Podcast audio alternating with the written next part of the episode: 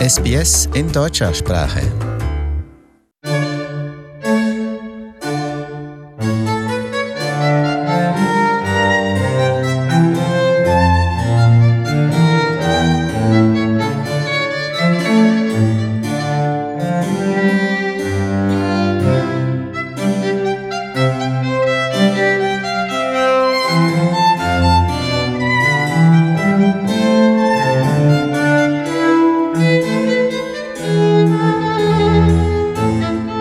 Willkommen zu Im Gespräch mit mir, Trudi Latour. Heute spreche ich mit Ernie Friedlander. Ernie ist ein Holocaust-Überlebender, der durch einen deutschen Soldaten vor der Inhaftierung in einem Konzentrationslager gerettet wurde und später nach Australien einwanderte. Er erinnert sich noch ganz genau, wie er zusammen mit seiner Mutter in einer Gruppe von etwa 300 Juden in Richtung eines fast sicheren Todes marschiert wurde. Ein deutscher Soldat hörte seine Mutter Deutsch sprechen, als sie mit ihrem damals neunjährigen Sohn in einer meist ungarisch sprechenden Menge abgeführt wurde und zeigte den beiden in letzter Minute einen Ausweg. Diese Erfahrung brachte Ernie auf den Weg für den Rest seines Lebens, gegen Rassismus und Vorurteile zu arbeiten. 2006 erhielt Ernie Friedlander den Order of Australia Award für seine Arbeit und bemüht sich immer noch, Menschen in allen Altersgruppen Verständnis und Toleranz beizubringen, indem er für die Organisation Moving Forward Together im Zusammenhang mit Harmony Day arbeitet. Ernie spricht Deutsch mit uns, was wir ihm hoch anrechnen, denn diese Sprache benutzt er in seinem Alltag schon lange nicht mehr.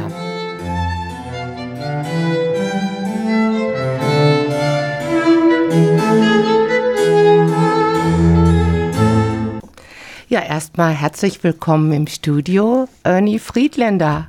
Es ist uns eine Ehre, Sie hier bei uns zu Gast zu haben im deutschen Programm. Vielleicht mögen Sie sich zuerst einmal vorstellen. Danke vielmals, es ist meine Ehre hier zu sein. Ich bin geboren in Wien in 1935. Meine Mutter war Wienerin und mein Vater war Ungar. 1938, als der Anschluss geschehen ist, sind wir nach Ungarn gegangen.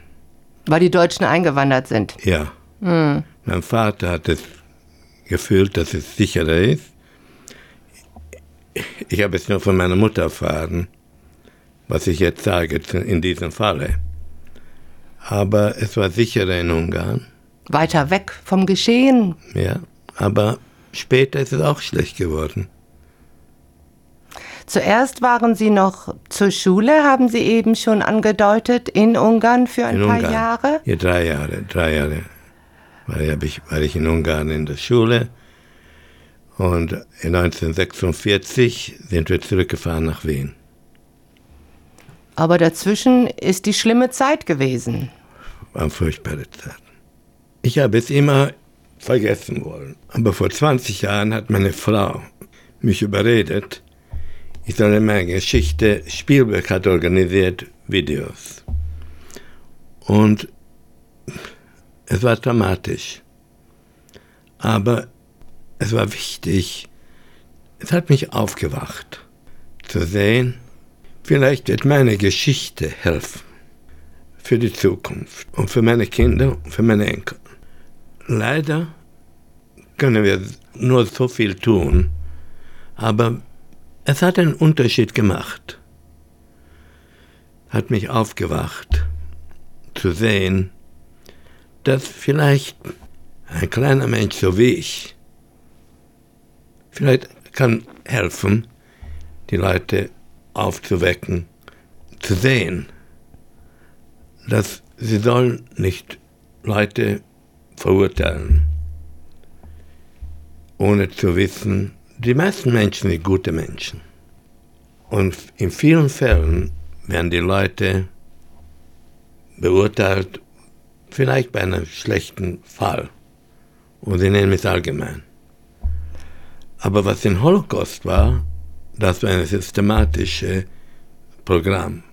Ja, das war ein Genozid. Die Türken haben es auch gemacht mit den Armenien. Aber das war unbarmherzig. Und das Wunderbare, das Positive, das Sichere dabei war, das war ein Mensch, ein, ein deutscher Soldat, der uns gerettet hat. Das war schon eine schöne Zusammenfassung, die Sie mir gerade gegeben haben, dass Sie aussagen wollen über das, was passiert ist, um die Geschichte zu ändern, um den Leuten klarzumachen, was man nicht tun soll, damit man vielleicht aus der Geschichte lernen kann. Hoffentlich. Also Sie waren in Ungarn und dort kam dann der Pogrom auch. Da wurden auch die Juden alle zusammengetrommelt und sollten verfrachtet werden in Konzentrationslagern. In welchem Jahr war das, als Sie davon betroffen wurden? Es war eben ein gewisser Antisemitismus in Ungarn, aber nicht im selben Maßstab, äh, wie es war in Deutschland oder in Österreich. In 1944 ist die ungarische Regierung hat abgedankt und die ungarischen Nazis und die Deutschen haben es übernommen. Und dann hat, es, ist es viel schlechter geworden. Und in meinem Fall, meinen Vater hat man weggenommen, der war ein Arbeitsdienst. Im Lager? Ein Arbeitsdienst. Äh, da war in Ungarn ein Arbeitsdienst für Juden. Mhm. Und die haben geholfen der Armee. Und die haben eine ungarische Kappe getragen und ein, und ein gelbes Armband. Aber mein Vater ist verschwunden im Oktober 1944. Das Leben ist weitergegangen, aber meine Mutter und ich fahren auf der Straße und hat uns ohne Grund, nur weil wir den gelben Stern getragen haben, hat man uns mitgenommen. Wo über Nacht waren wir vielleicht 100 Leute, haben uns in eine Zweizimmerwohnung genommen. Die Kinder haben im Bett geschlafen und am Boden. Nächsten Morgen hat man uns genommen in eine Schul, Schuljard. Und von dort sind mehr Leute gekommen und hat, nachher hat man uns marschiert. In Ungarn, in Budapest, waren die Bahnstationen bombardiert. So hat man uns genommen zu Waggonen. Ich weiß nicht wohin, aber wir sind von, von Pest, which ist auf dieser Seite der Donau, auf der anderen Seite in Buda, haben wir uns genommen, man marschiert. Und man hat ihnen auch nicht gesagt, wohin gar oder wie gar lange? Nichts, oder? Gar nichts. Wir, nichts. wir haben gar nichts mit uns gehabt. Mm. Und meine Mutter hat sehr schlechtes Ungarisch gesprochen.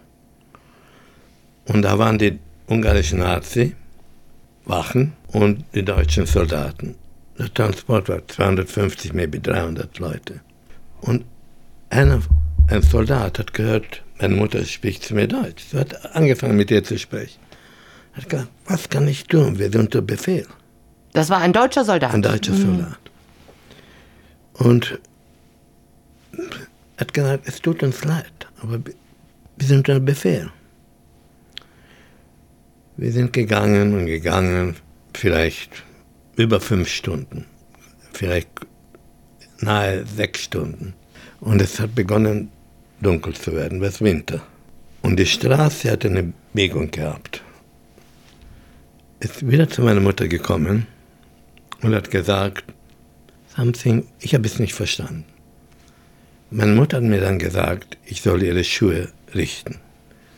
Ich habe mich gebeugt und er hat mich genommen und wir sind auf der Seite runtergerutscht, von der Seite von der Straße. Also Sie sind abgebogen in eine Seitenstraße? Nein, auf der Hauptstraße. Aber oh. da, da, war, da war ein Hügel mhm. und vom Hügel sind wir da heruntergerutscht. Wir waren zum Glück am Ende des Transportes. Und er hat meiner Mutter gesagt, das zu tun. Die anderen Leute sind weitergegangen. Wir haben gewartet, bis alles weg war und sind nachher nach Hause gegangen. Es hat uns lange gedauert, wieder zurückzukommen. Und äh, es war ein Glück, ein Moment.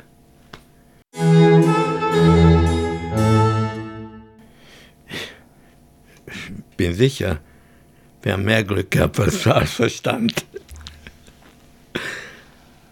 Aber ich habe es nie vergessen. Das war der entscheidende Augenblick für Sie, sonst wären Sie vielleicht jetzt nicht hier bei mir im Studio. Wahrscheinlich nicht. Wahrscheinlich nicht.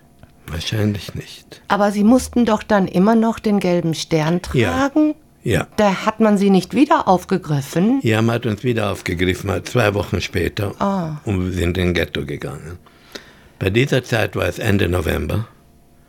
Und sieben Wochen später haben die Russen uns befreit. In Ghetto war es auch schwer.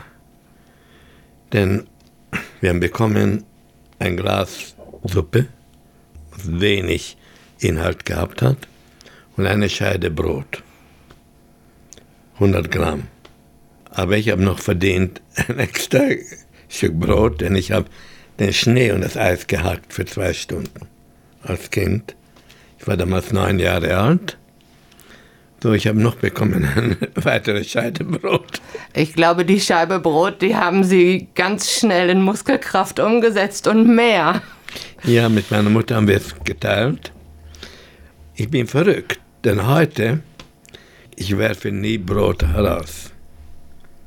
Kann ich verstehen. Ich, ich, ich gebe es in den Ofen, wärme es ab. Verrückt. Aber es hat mir gegeben einen Wert hm. vom Leben. Und alles, was ich habe, bin ich glücklich. Ich habe Glück gehabt. Ich weiß nicht, ob Umstände es geändert hatten. Ich weiß nicht, was diesen Leuten geschehen ist, die weitergegangen sind. Aber wahrscheinlich sind sie vernichtet worden.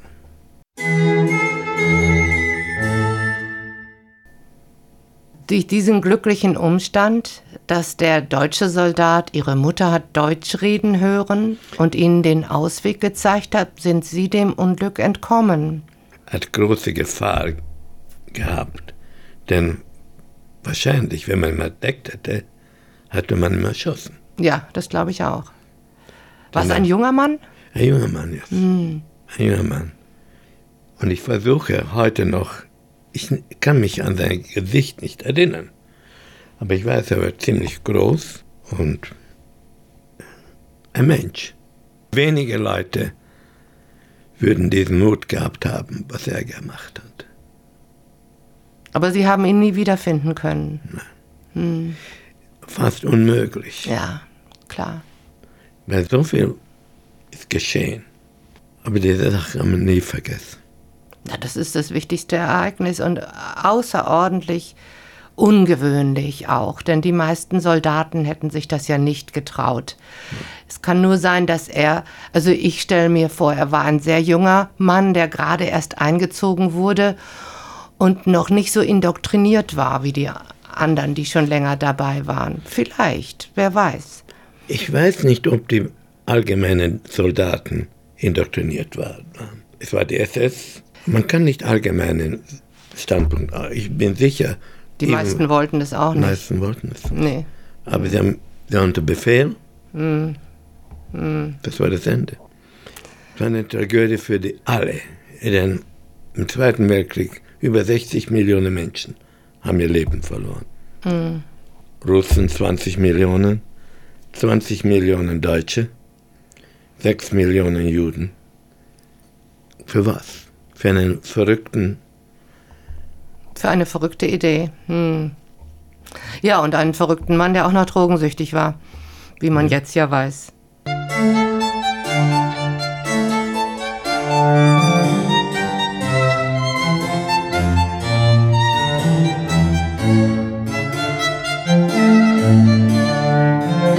Erste Teil von meinem Interview mit Ernie Friedlander. Wie seine Geschichte weitergeht, erfahren wir im zweiten Teil der Sendung, die wir am übernächsten Donnerstag hier in unserem Programm hören können. Wie es Ernie und seiner Mutter nach dem Krieg ergangen ist, wie sie nach Australien gekommen sind und was sie hier getan haben. Ernie hat sich Zeit seines Lebens für die Offenheit anderen Menschen gegenüber eingesetzt und in vielen Organisationen mitgearbeitet, die gegen den Rassismus kämpfen. Im Jahre 2006 hat er einen OAM, also den Order of Australia Award, erhalten und arbeitet bis heute mit Organisationen wie Moving Forward Together im Zusammenhang mit Harmony Day zusammen.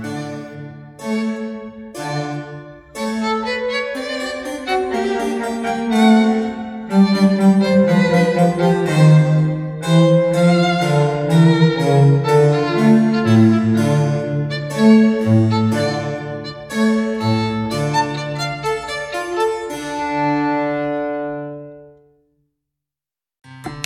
Weitere Podcasts in deutscher Sprache bei sbs.com.au/german.